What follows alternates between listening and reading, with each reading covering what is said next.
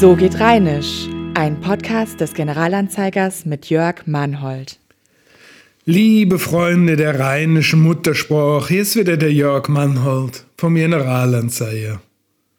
Ich habe Ihnen wieder ein paar schöne rheinische Redensarten mitgebracht, für zuzuhören und nachzudenken.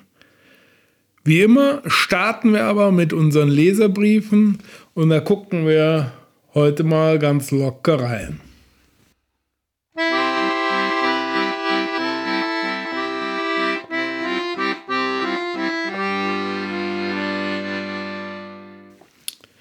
Wir haben hier einen Leserbrief von Rita M., die uns schreibt, mit Begeisterung höre ich die rheinischen Redensarten. Ähm, leider komme ich erst jetzt dazu, eine Kleinigkeit zum brennenden Lorenz beizusteuern.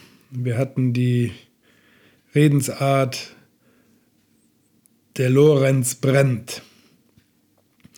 Ihre Erklärung zum heißen August-Gedenktag kann ich gut nachvollziehen. Ich habe selbst in der Zeit Geburtstag. Aber mir persönlich fiel gleich etwas anderes ein. Der heilige Laurentius, auf den sich das bezieht, ist als Märtyrer auf besonders grausame Weise gestorben.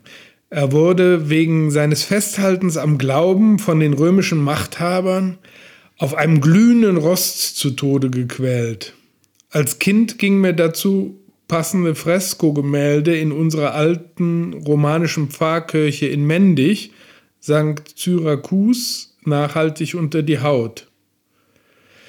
Schön, dass es in so belastenden Zeiten so eine humorige und informative Kolumne gibt. Weiter so mit Dankeschön und herzlichem Gruß, Rita M. Das freut uns natürlich und vor allen Dingen freuen wir uns immer, wenn wir äh, zu unseren Anmerkungen auch noch Nachträge und Ergänzungen bekommen. Das macht immer Spaß zu hören. Vor allen Dingen ist das ja auch ein Beleg dafür, dass die rheinischen Redensarten noch leben und genutzt werden. Das ist eine tolle Sache. Vielen Dank auch für den Leserbrief.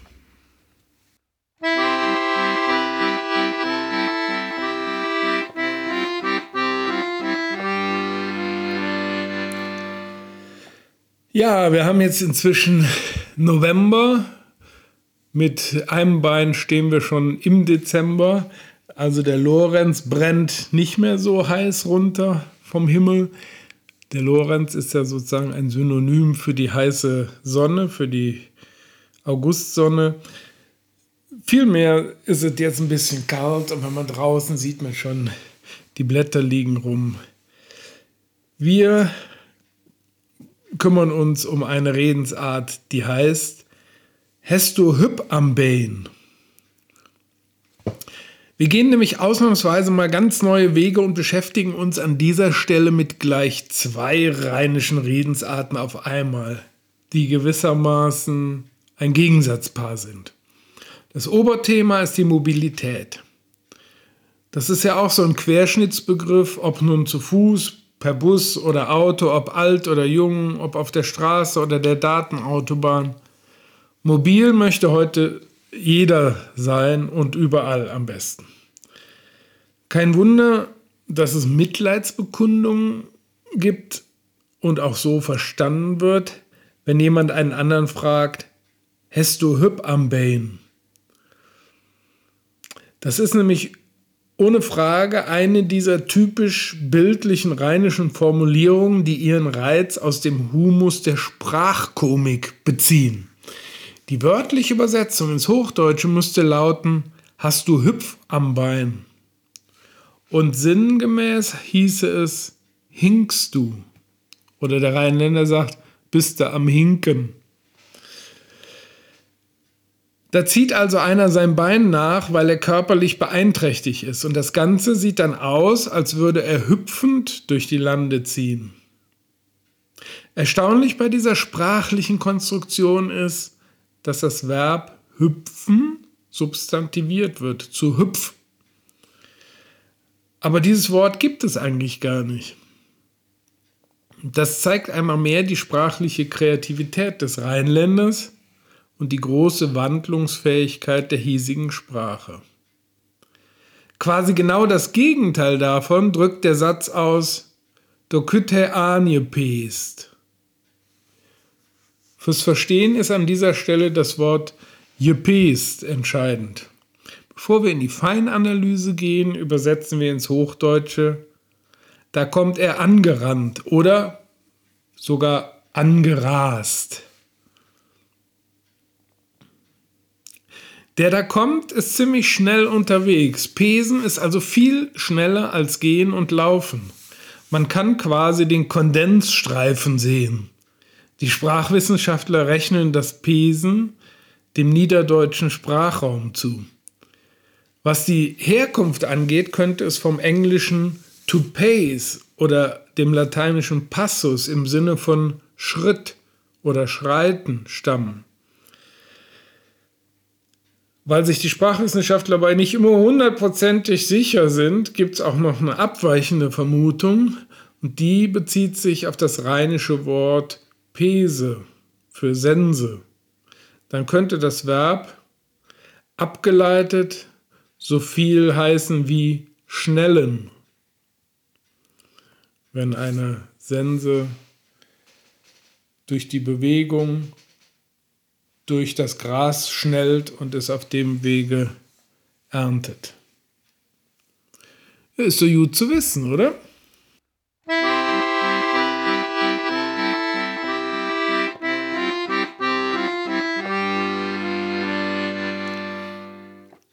Ich möchte jetzt zu einem ganz besonderen Kapitel der rheinischen Redensarten kommen.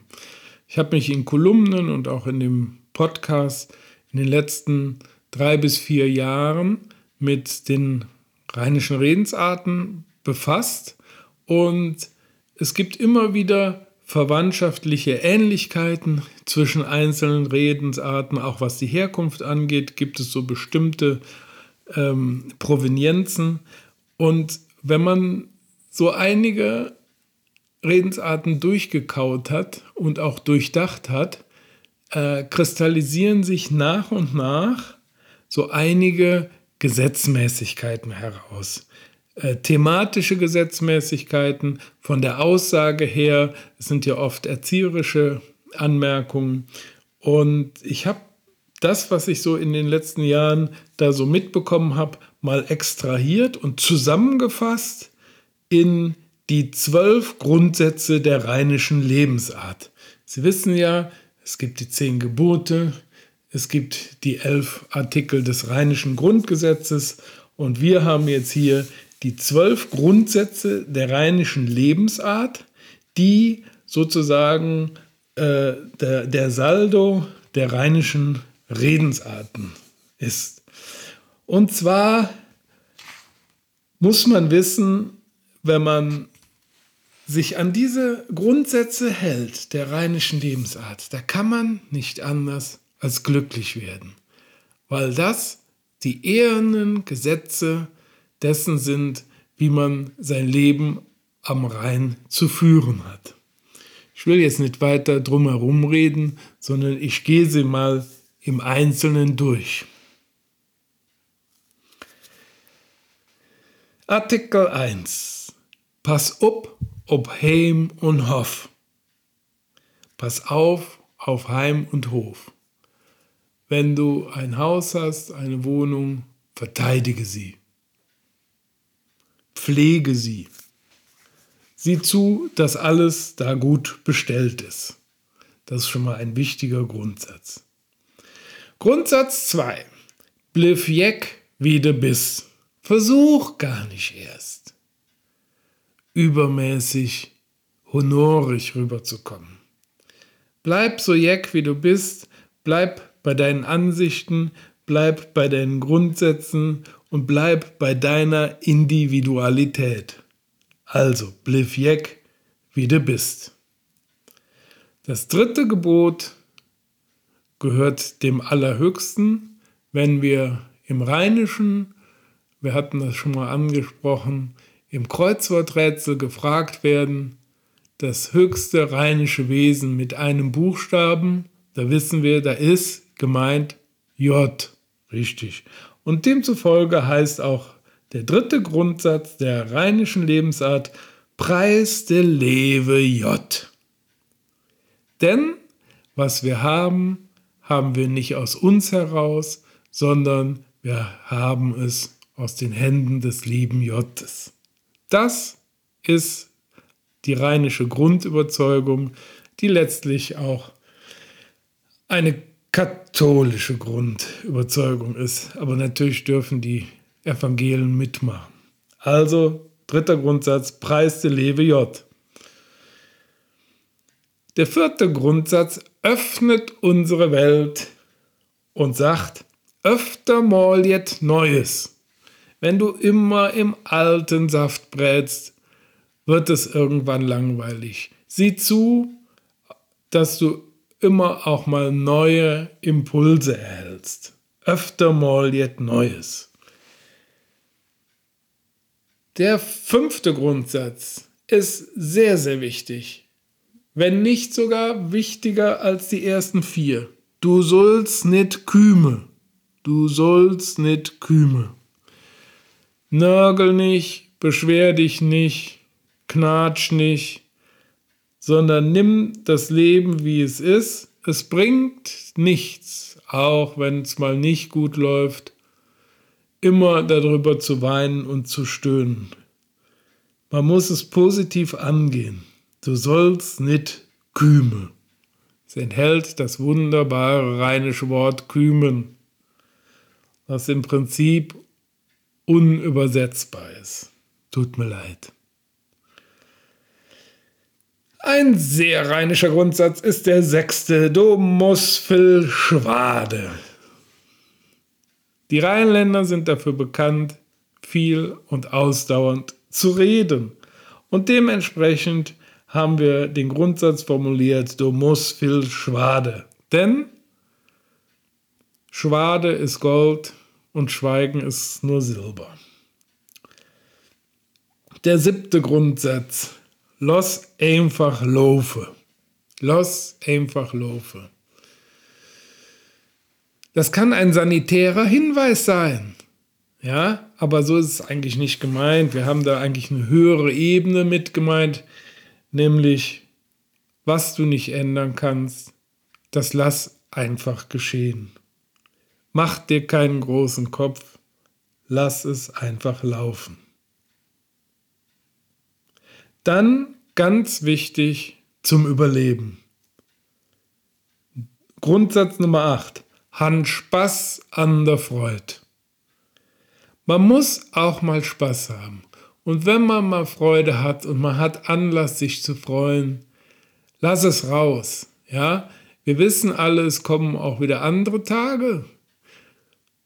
Und man muss einfach jeden Anlass, der positiv ist, dazu nutzen, positiv zu sein. Han Spaß an der Freude, immer wenn es dir vor die Flinte kommt.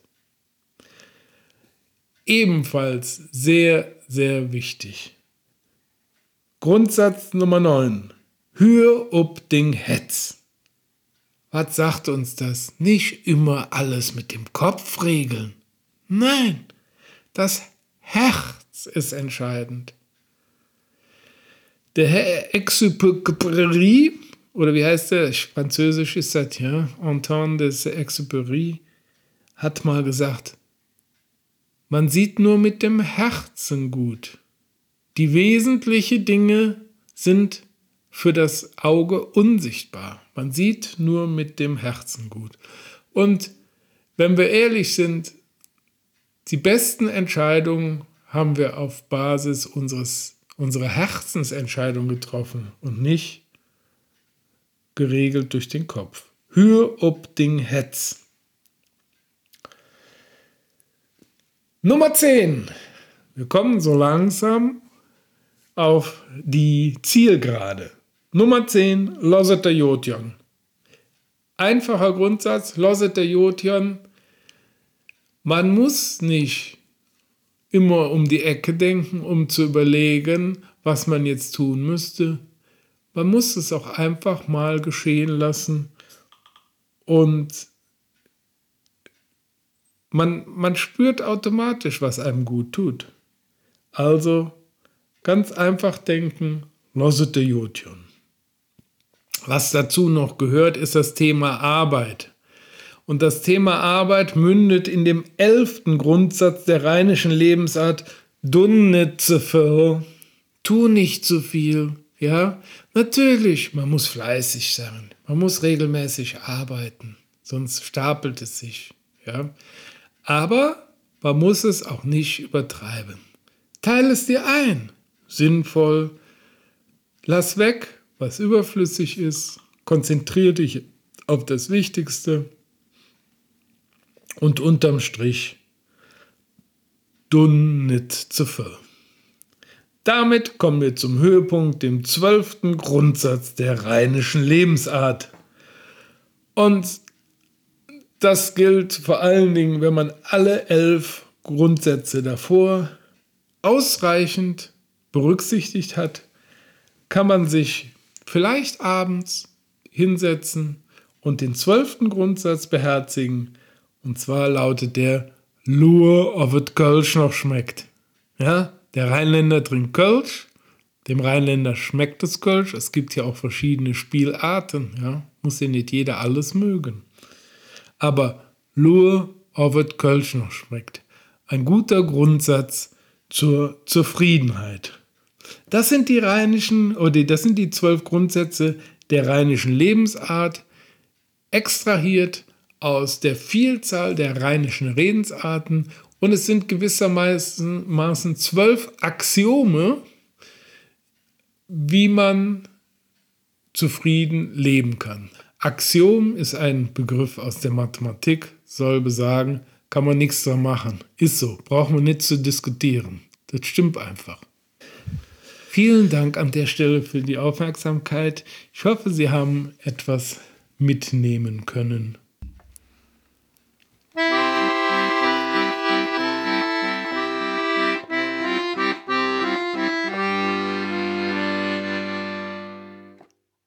Ich habe ja eine Redensart, die mehr ein moralischer Hinweis ist.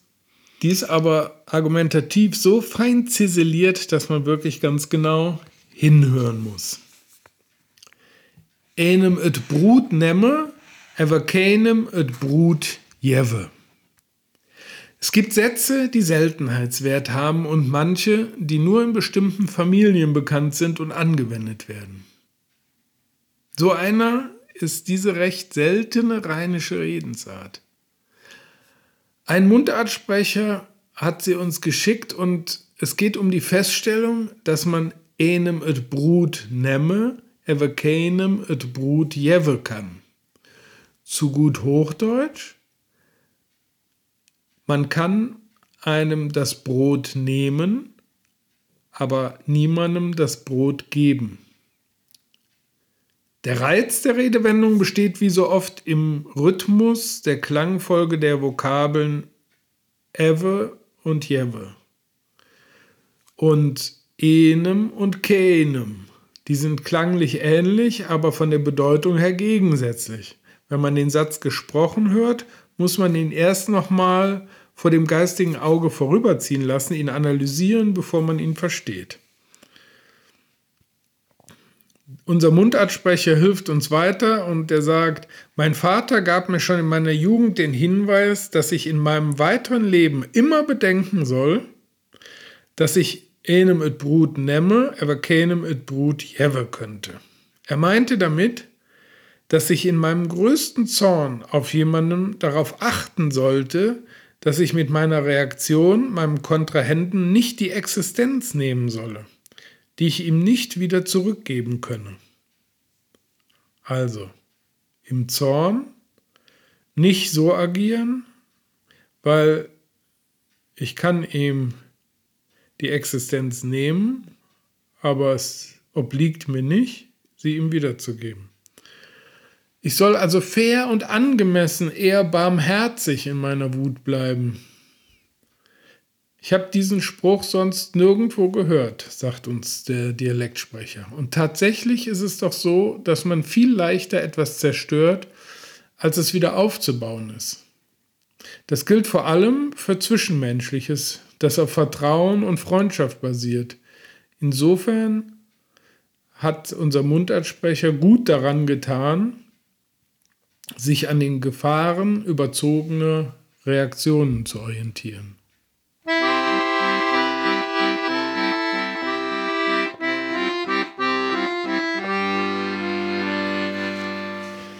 Wir gehen in die rheinische Küche und haben heute den Rhabarberkompott.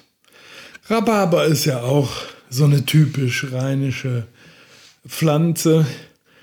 Äh, kennen wir vor allen Dingen großes Rhabarberanbaugebiet Niederkassel, Mondorf. Da fährt der, äh, die Güterbahn, wird auch Rhabarberschlitten genannt, also Rhabarberkompott. Und zwar für vier Personen brauchen wir 500 Gramm Rhabarber, 150 Gramm Zucker, 3 Esslöffel Erdbeersirup, 125 Gramm Schlagsahne. Was machen wir mit dem ganzen Kram? Den Rhabarber waschen und in etwa 2 cm lange Stücke schneiden. Rhabarber mit Zucker bestreuen. Ganz wichtig, weil der ist ansonsten bisschen säuerlich.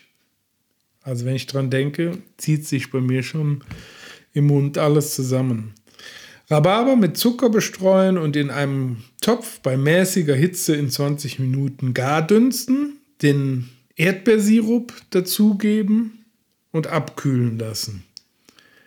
Gibt es heute eigentlich überhaupt noch Erdbeersirup? Früher gab es das, aber ich hab, kann mich jetzt gar nicht erinnern. Gibt es bei Aldi und bei Lidl Erdbeersirup? Ich weiß es nicht. Also einfach mal gucken. Irgendwo wird es geben. Den Erdbeersirup dazugeben und abkühlen lassen. Das Rhabarberkompott. Sagen die das Rhabarberkompott? Ich hätte jetzt gesagt den Rhabarberkompott. Aber naja, ich muss jetzt nicht im Duden nachgucken. Also Rhabarberkompott in Dessertschalen füllen und mit der Schlagsahne servieren. Rhabarber und Erdbeeren bilden geschmacklich eine gute Kombination. Anstelle des Sirups können Sie auch frische Erdbeeren oder Erdbeerkompott servieren. Das ist doch mal eine Alternative. Da sagen wir guten Appetit.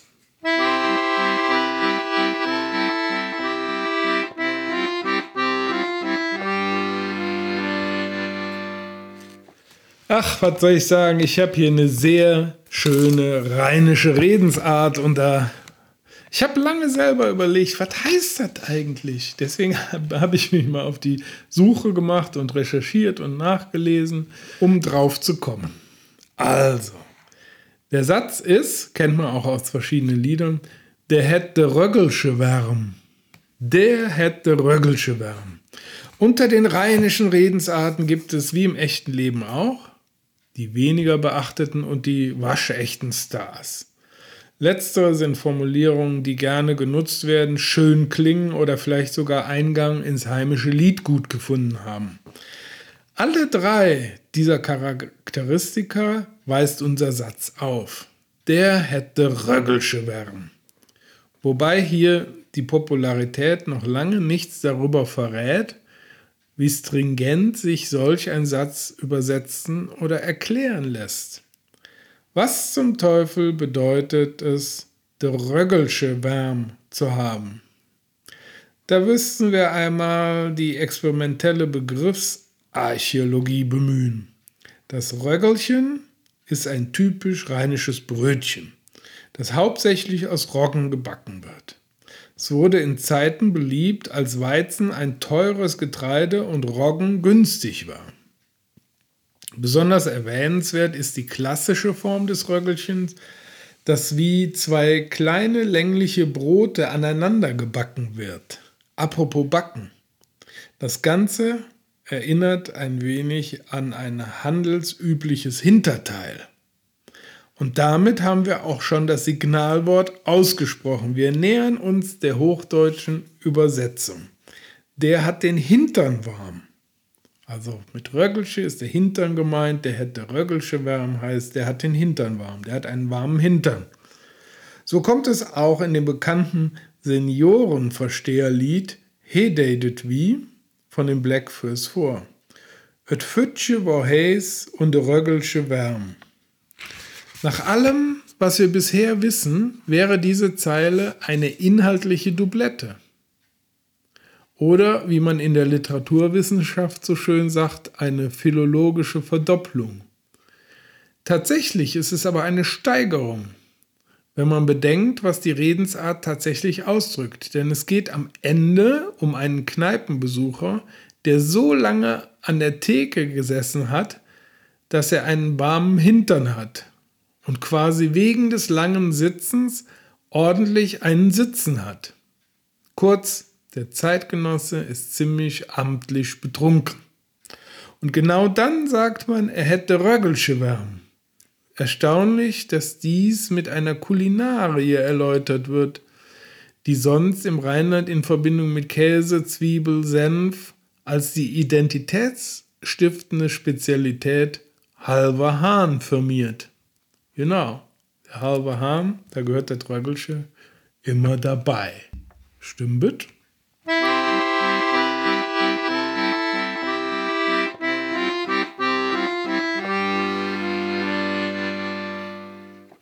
Zum Schluss habe ich wie immer eine Literaturempfehlung für Sie. Es geht jetzt diesmal, erstens bin ich da in eigener Sache unterwegs und zweitens geht es nicht ausschließlich um Rheinisch im Sinne von rheinische Sprache oder Dialekt, sondern es geht um die rheinische Lebensart und es geht auch um die rheinische Musik.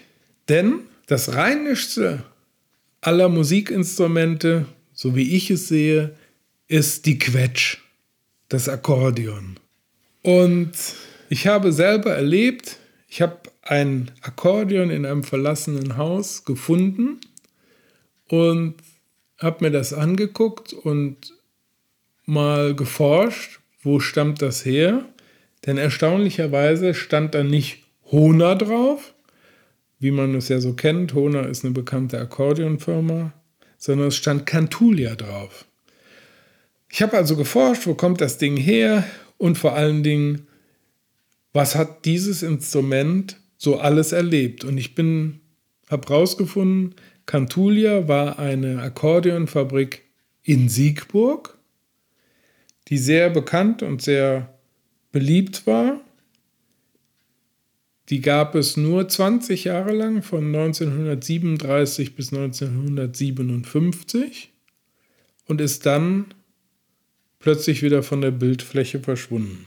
Das Akkordeon, was ich da gefunden hatte, ist also um die 80 Jahre alt und hat einiges erlebt und ist durch einige Hände gegangen. Und da spielen so Namen eine Rolle wie Will Glahe oder Isa vermehren oder Schengen schneller. Der letzte war so eine Art musikalischer Landstreicher im östlichen Rhein-Sieg-Kreis. Und nachdem ich diese Informationen zusammengetragen hatte, ähm, habe ich daraus ein musikalisches Programm gemacht und war damit auch ein bisschen unterwegs. Bin ich immer noch ab und zu. Und ich habe jetzt daraus ein Buch gemacht. Das ist jetzt im November auf den Markt gekommen, ist in der Edition Lempertz erschienen. Heißt Quetsch, das Geheimnis des alten Akkordeons.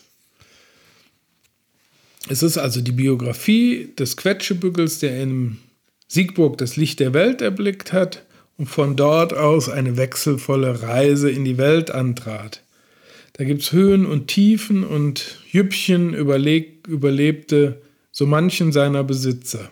Jüppchen ist der Name, den ich ihm gegeben habe, weil es einfach passt. Dieses kleine, schöne rheinische Instrument, es klingt nach 80 Jahren immer noch ganz toll und die Geschichte des Akkordeons birgt so manches Geheimnis, und deswegen heißt es auch Quetsch, das Geheimnis des alten Akkordeons. Erschienen in der Edition Lempertz. möchte ich jetzt an der Stelle vielleicht mal empfehlen, ausnahmsweise. Hm?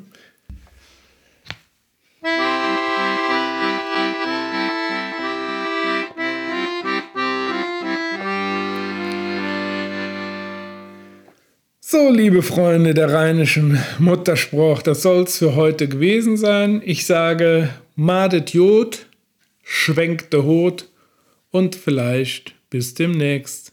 Tschüss. Das war So geht Rheinisch, der GA-Podcast zur rheinischen Alltagssprache.